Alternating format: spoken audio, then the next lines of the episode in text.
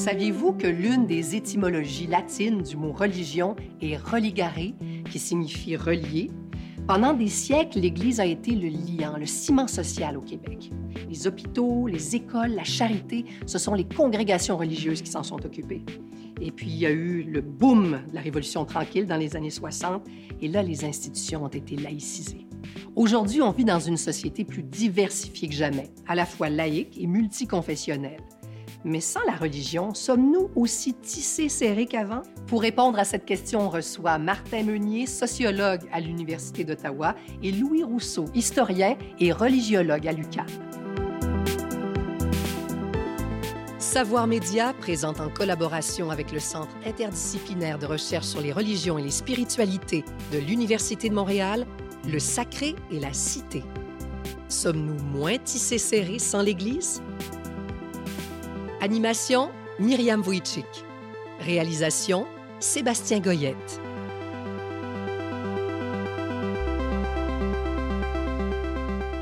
On sait à quel point la religion catholique a été euh, importante dans l'histoire du Québec. Est-ce qu'on peut aller jusqu'à dire que l'Église catholique a assuré la cohésion sociale des Québécois pendant longtemps?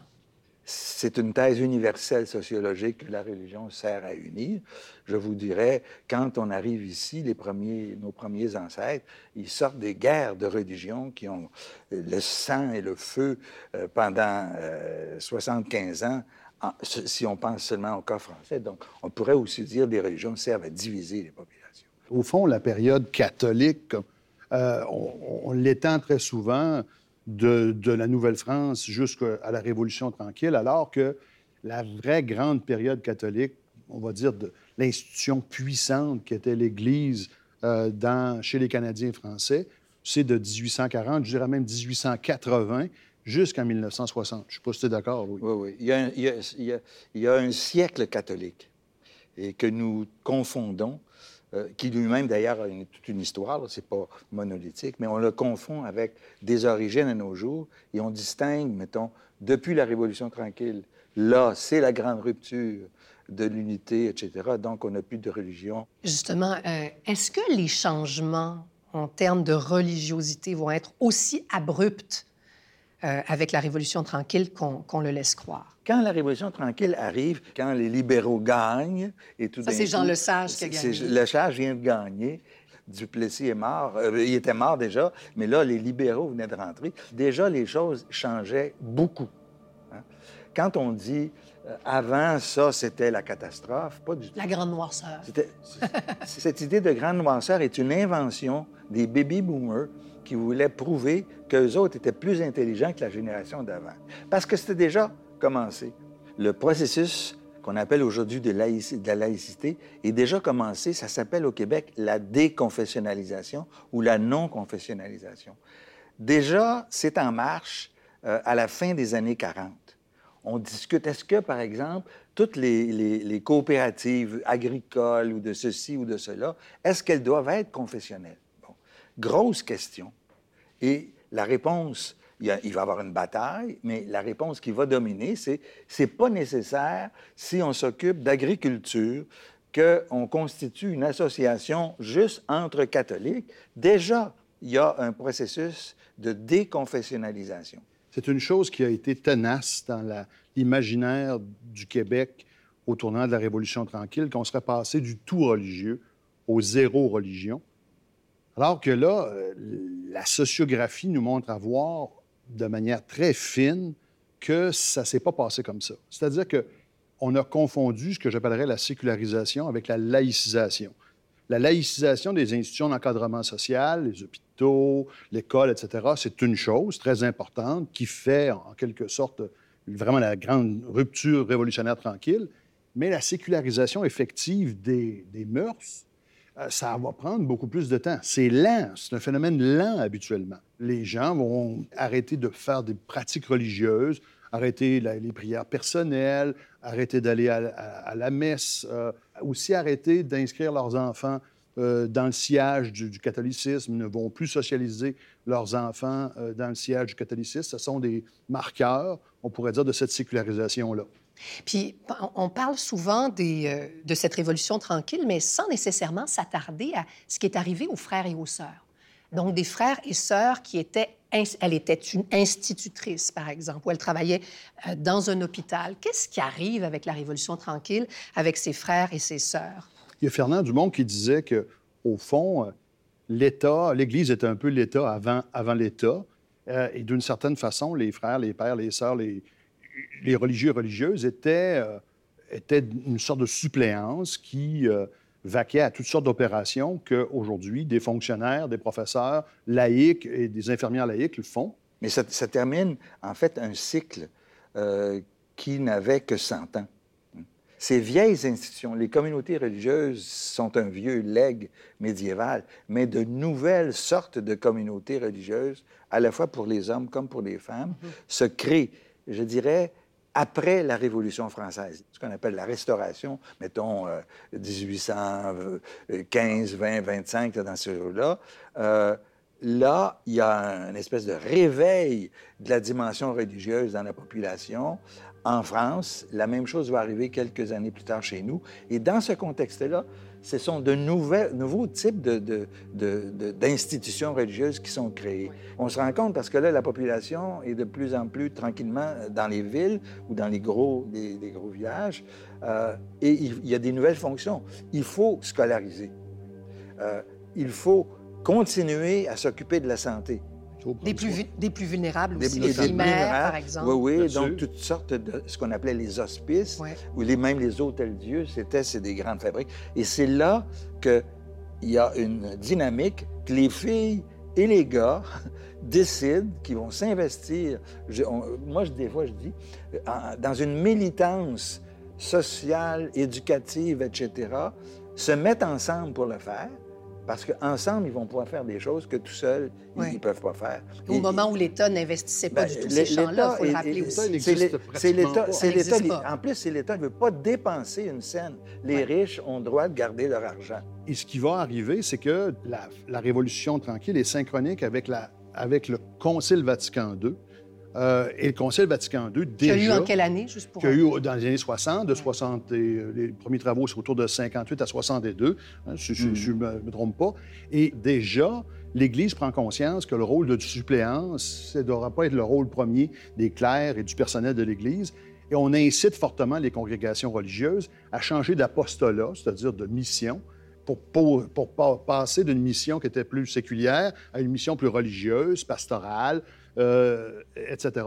Mais il y a aussi, euh, évidemment, la Révolution tranquille va laïciser les institutions, va aussi, en changeant, appeler plusieurs personnes à peut-être continuer, mais de façon laïque, euh, à travailler dans les mêmes secteurs. Des professeurs qui étaient qui était, admettons, un frère du Sacré-Cœur, pouvait décider, ben, je pourrais continuer à enseigner au cégep, mais de manière laïque.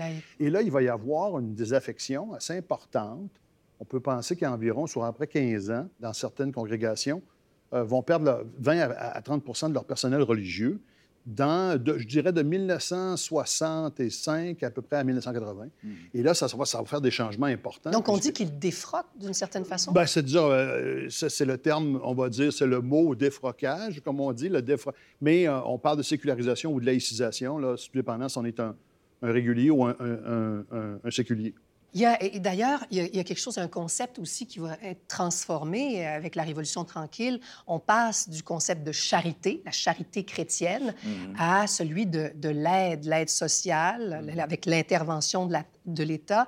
Est-ce que euh, l'avènement de, l'État-providence va transformer nos rapports sociaux? Euh, absolument. Euh, moi, je pense que c'est majeur.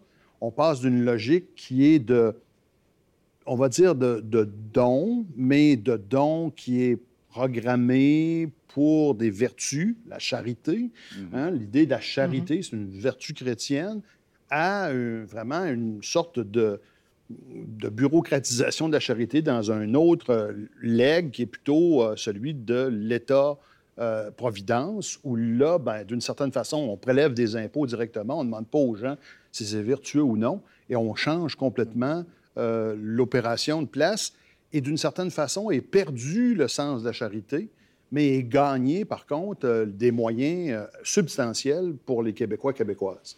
Mais moi, je dirais, bien sûr, on, va attaquer le concept de charité parce qu'on veut, nous autres, ça va être répandu à tout le monde. Et, à mon avis, on a fait des gains de ce point de vue-là. Mais de l'autre côté, il y a le vieux legs culturel qu'on conserve. Parce que ces fonctions-là, la Révolution tranquille, ce qui est arrivé, et c'était nécessaire que ça arrive, c'était le temps, c'est à peu près les institutions socio-éducatives et hospitalières qui avaient été développées surtout à partir du milieu du 19e siècle, avec des centaines de filles qui embarquent dans de nouvelles communautés qui sont créées à ce moment-là pour répondre à des besoins particuliers et localisés. Euh, c'est cet héritage-là institutionnel dont le Québec était très fier, mais qui était devenu très, très gros et qui, en réalité, ne pouvait plus fonctionner sur la base de la charité. Ça coûtait trop cher. Et les églises, en fait, ont été, et les institutions, les communautés ont été demandées de plus en plus des subventions à l'État. Et un jour, l'État se dit, c'est nous autres qui vous finançons complètement. C'est pas tout à fait la logique, mais en fait, c'était mûr. L'État avait déjà commencé à développer, euh, ça occupait dans le budget de l'État pas les sommes que ça a occupées après, parce que le travail était gratuit ou à peu près. Il faut bien voir. On a développé ces systèmes-là euh, sans que ça nous coûte cher. Ce que pose, en fait, euh, en sourdine un peu, en filigrane, euh, Louis Rousseau ici, c'est la grande question, au fond, pourquoi la Révolution tranquille est-elle advenue? Mmh. pourquoi, au fond, le régime clérical du Canada français catholique est-il tombé? À quel moment? Il y a plusieurs thèses euh, qui se confrontent. Évidemment, celle qu'on connaît, la plus, c'est que d'une certaine façon, les gens en auraient eu marre. Certains vont jusqu'à dire que c'est lorsque la nausée de Jean-Paul Sartre a traversé en bateau et les gens ont lu Jean-Paul Sartre et tout à coup, ils se sont conscientisés à, la modernité. Euh, toutes sortes de thèses farfelues qui vont avoir lieu. Une des thèses fortes, la modernité est arrivée dans l'Église d'une certaine façon. La démographie, la démographie a changé. Il faut voir que le baby boom a fait que la demande sur le monde clérical qui existait était de plus en plus grande. Les clercs se disaient, mon Dieu, il faut, trouver de plus en plus de personnel clérical si on veut arriver. Les gens commençaient à faire des déficits, les congrégations commençaient à faire des déficits. Ils cherchaient du personnel clérical, des sœurs, des frères, des religieux pour tenter de compenser. Ils en trouvaient de moins en moins. on en trouvait beaucoup. Là. Il y a eu jusqu'à 62 000 curés, frères, pères, euh, euh, etc., tout, le personnel clérical, 62 000 en 1960, ce qui était énormément. C'est tout, imaginez-vous, remplissez le stade olympique. Euh, c'était juste ça comme personnel, c'était l'État, de toute façon, avant l'État, mais c'était insuffisant. Et c'était ce caractère insuffisant-là a fait qu'à un moment donné, il fallait se revirer. D'une certaine façon, c'est comme s'il y avait l'Église s'était constituée au sein même de son Église, c'était bureaucratisé était devenu, on avait des pères qui étaient experts, qui étaient des orienteurs professionnels, d'autres qui étaient des gens qui étaient des experts démographes, qui se disaient aussi qu'il faut construire les écoles. Puis là, c'était des curés qui faisaient ça. Là, tu disais, mais ça n'a aucun sens qu'on est où ce qu'on est rendu? D'une certaine façon, l'Église faisait... Surspécialisée. Se surspécialisait et devenait, au fond, l'État sans l'État.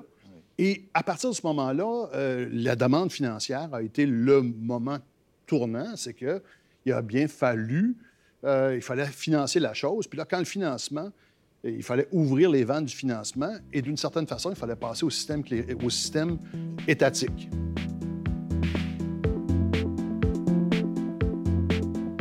Depuis une vingtaine d'années, la société québécoise a beaucoup changé. On pratique moins la religion, mais paradoxalement, j'ai l'impression qu'on n'a jamais autant parlé de religion.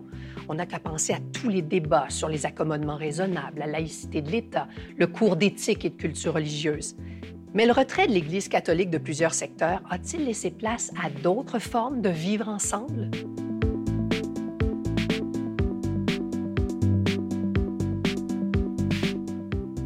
Est-ce que la religion occupe encore une place dans l'identité culturelle des Québécois aujourd'hui?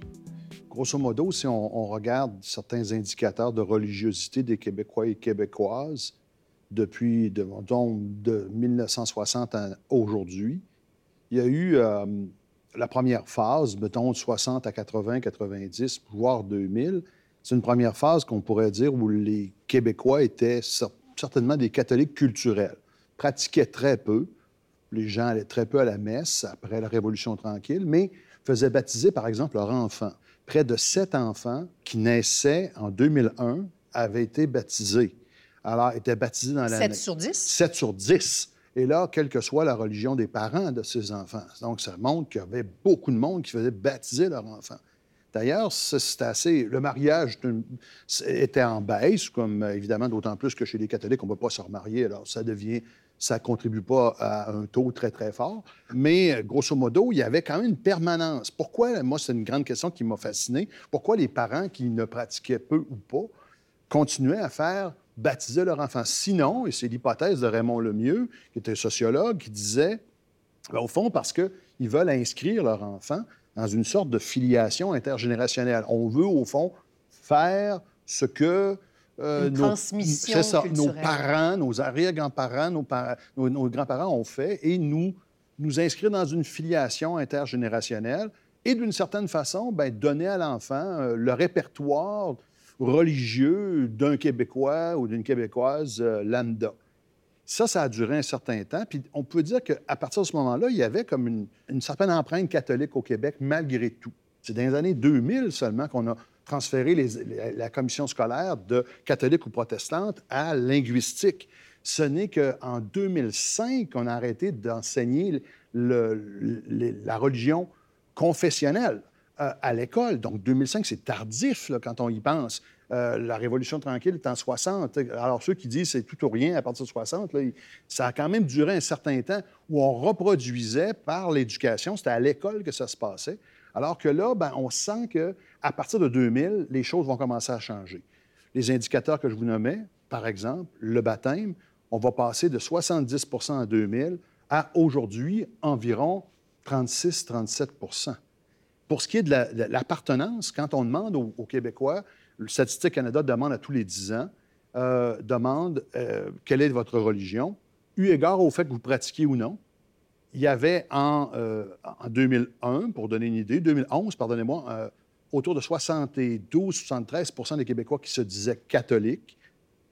Aujourd'hui, ben, on, on, serait autour de 53% donc, une baisse de près de 20% De l'affiliation religieuse, parce qu'on peut se dire... de l'appartenance De l'appartenance. Mais c'est énorme, parce qu'il faut bien comprendre que de 1960 à 2011, ça a à peine baissé de 5% alors que là, en moins de 10 ans, ça aurait baissé de 20 Ça a changé brusquement. Si tel est le cas, c'est parce que on, voit cette tendance. Là, on vient d'entrer dans un nouveau régime de Est-ce que c'est la même chose chez les protestants? Oui. Absolument, mais ça s'est passé avant.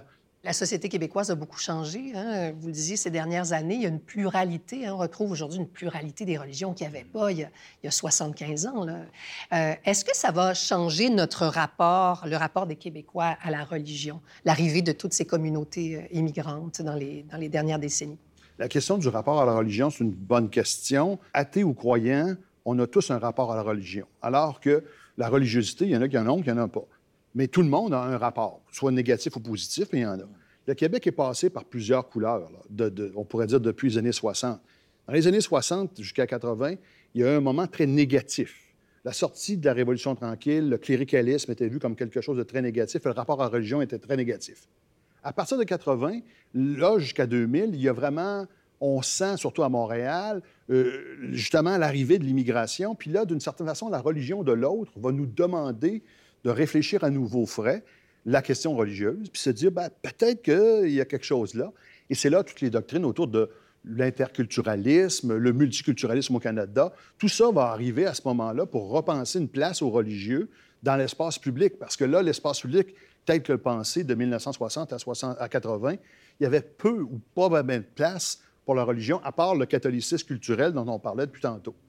À partir de 2000, arrive évidemment septembre 2001, l'affaire, tout évidemment, le, grand choc terroriste de l'islam, euh, qui va devenir une sorte de, euh, on pourrait dire, euh, de trauma collectif. Et, là, on sent que l'image de l'autre et le rapport au religieux va reprendre un caractère négatif dans une part importante de la population, bien qu'en même temps, fortement travaillé par le, par le pluralisme effectif, surtout dans les villes comme Montréal.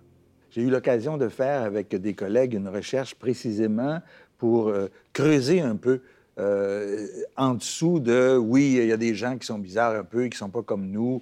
Et toute la question du voile, par exemple, euh, a eu un effet et continue d'avoir un effet extrêmement négatif. Je dirais, une des façons dont nous, nous sommes demeurés en lien avec la religion, c'est qu'à partir des dates que tu dis, là, ça devenait politiquement très intéressant d'être contre. Exact. Être contre quoi? La religion. OK. Bon, l'exemple, c'est regarder ce qu'ils font avec les femmes. Bon, OK. Et euh, je pense bien qu'on va comprendre que je ne suis pas en train de prendre pour acquis ce genre de choses-là, mais comme dynamique sociale, avec l'islam qui devenait insensiblement plus important chez nous graduellement, parce que à partir des années 70 et, et, plus, tranquillement, une immigration, entre autres à cause de notre intérêt pour avoir des, des, euh, des, immigrants qui parlent français. Mais ceux qui parlent français, ceux qui ont été touchés par la colonisation française, c'est tout le nord de l'Afrique. Donc, tout d'un coup, nous arrivent des populations qui, un peu pour la première fois, compte tenu de nos règles, excluant ce type d'immigrants-là. Il faut bien savoir qu'au Canada, c'est pas au Québec, là, on ne voulait pas de gens qui ne proviennent pas de la sphère Chrétienne. chrétienne. Ouais. Et ça a provoqué euh, d'abord une réaction de rejet. Bon. Parce que c'est bizarre. Et on s'est jeté sur quelques affaires. Bien sûr, le, le- le- le- comment dire, le, le terrorisme politique au nom de l'islam Bien sûr, euh, nous a frappé comme partout au monde et c'était inévitable. On en a tiré que donc l'islam est une religion de la violence, etc. Euh, et bon, Donc, ça a un impact sur le tissu social. Absolument. Absolument. Moi, moi, ce que je pense, c'est que d'abord, c'est la valeur politique du religieux qui, qui- qui naît d'une certaine façon à partir des années 2000, alors qu'avant, cette dimension-là est plutôt modeste. Euh, moi, je, je- je dirais qu'au fond, le rapport, le rapport au religieux des Québécois est polarisé très clairement, euh, très clairement, avec, on pourrait dire, une sorte de choc qui se fait entre une sorte d'acceptation d'un pluralisme religieux, puis une sorte de résistance, de crainte, beaucoup, beaucoup de peur euh, de l'autre, mais aussi de crainte de disparaître, parce que d'une certaine façon, ça se fait quand même sous, on est en train de parler depuis tantôt, de la, la perte d'un régime religieux qui était au fond un fond substantiel de l'identité canadienne-française qui s'en va. C'est dans ce paysage-là que, d'une certaine façon, il y a des gens qui sont beaucoup plus crispés et qui veulent essayer de conserver quelque chose comme une unité symbolique du social basée sur l'héritage qui serait le nôtre au Canada français. Mais en même temps, l'immigration, parce que le Canada est un pays d'immigration, c'est très important de le répéter. On parle quand même, parce que là, on, a parlé du Québec, mais le Canada, euh, on parle de près de 300 à 400 000 immigrants par année. Euh, on a, bien sûr, on a parlé des chiffres d'immigration au Québec autour de 50 000. Et là, on, se ramasse comme aux dernières élections, c'est-à-dire avec un Québec coupé en deux, avec une Montréal qui, en lui seul, on pourrait dire, devient un problème sociologique et démo-religieux en soi, et le reste du Québec qui vit encore un peu à l'heure de- du catholicisme culturel. C'est comme si, au fond, les Québécois étaient dans deux temporalités. Deux réalités complètement Deux réalités, différentes. deux temporalités Totalement. de deux mondes en un. Au tout début de l'émission, on a dit que l'Église a assuré pendant très longtemps la cohésion sociale au Québec. Maintenant que, que l'Église catholique est beaucoup moins présente hein, dans, dans le, dans le cœur des gens, qu'est-ce qui a remplacé la religion catholique comme euh, dans le tissu social? le centre d'achat. Nous communions avec ferveur et nos espaces sacrés, ils sont là. Ce qui structure une population dans une petite région, c'est le centre d'achat et le centre d'achat, c'est le bonheur.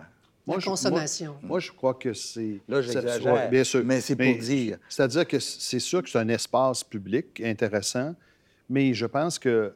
Bon, il y a un sociologue qui s'appelle Hans Joas qui, euh, qui justement, a, a- a tra- travaillé sur qu'est-ce qui, au fond, remplace le religieux dans le monde contemporain. Et pour lui, la notion de personne est excessivement importante. Euh, D'une certaine façon, on chérit sa personne. Euh, les gens veulent devenir quelqu'un. Euh, les gens se font, se forment, se forgent, s'étudient, se pensent, s'espèrent, euh, se font des, faire des chirurgies. les gens, d'une certaine façon, comment je pourrais dire, investissent leur personne, mais ça veut aussi dire façonnent leur intelligence, cherchent à se cultiver, euh, expérimentent euh, des saveurs, expérimentent des idées, des spiritualités. Tout ça existe et d'une certaine façon, il y a une déportation entre, on pourrait dire, l'Église euh, à peut-être la personne qui devient le cœur même, d'où, par exemple, tous les, les mouvements autour de la, des discriminations qui existent. C'est des gens qui crient, euh, au fond, reconnaissez ma personne, reconnaissez l'originalité de ma personne. On voit qu'on est dans un régime sociologique absolument différencié d'un régime traditionnel où euh, on va dire, le perron de l'Église était le lieu de rassemblement d'une communauté forte qui était mariée, on pourrait dire, à une, une même cohésion sociale avec une intégration sociale excessivement forte. Au fond, on est passé, comme Durkheim le disait, à un monde où il y a une interdépendance des êtres humains, mais aussi une relative autonomie des individus, voire des personnes qui s'espèrent en elles-mêmes. Évidemment, le grand problème dans ce passage du communautaire à l'individuel, c'est, on pourrait dire, ça peut être, c'est à la fois fantastique parce que on peut devenir quelqu'un, on ne dépend pas d'autres. Je ne suis pas limité dans, ma mobilité sociale. Je ne suis pas obligé d'être un fermier quand mon père était un fermier, par exemple, euh, ou être catholique si mes parents sont catholiques. Il y a une relative liberté. Mais en même temps, on peut aussi, par contre, et c'est là le problème, oublier le commun. Alors ça, c'est le côté, le dark side, on pourrait dire, de ce mouvement.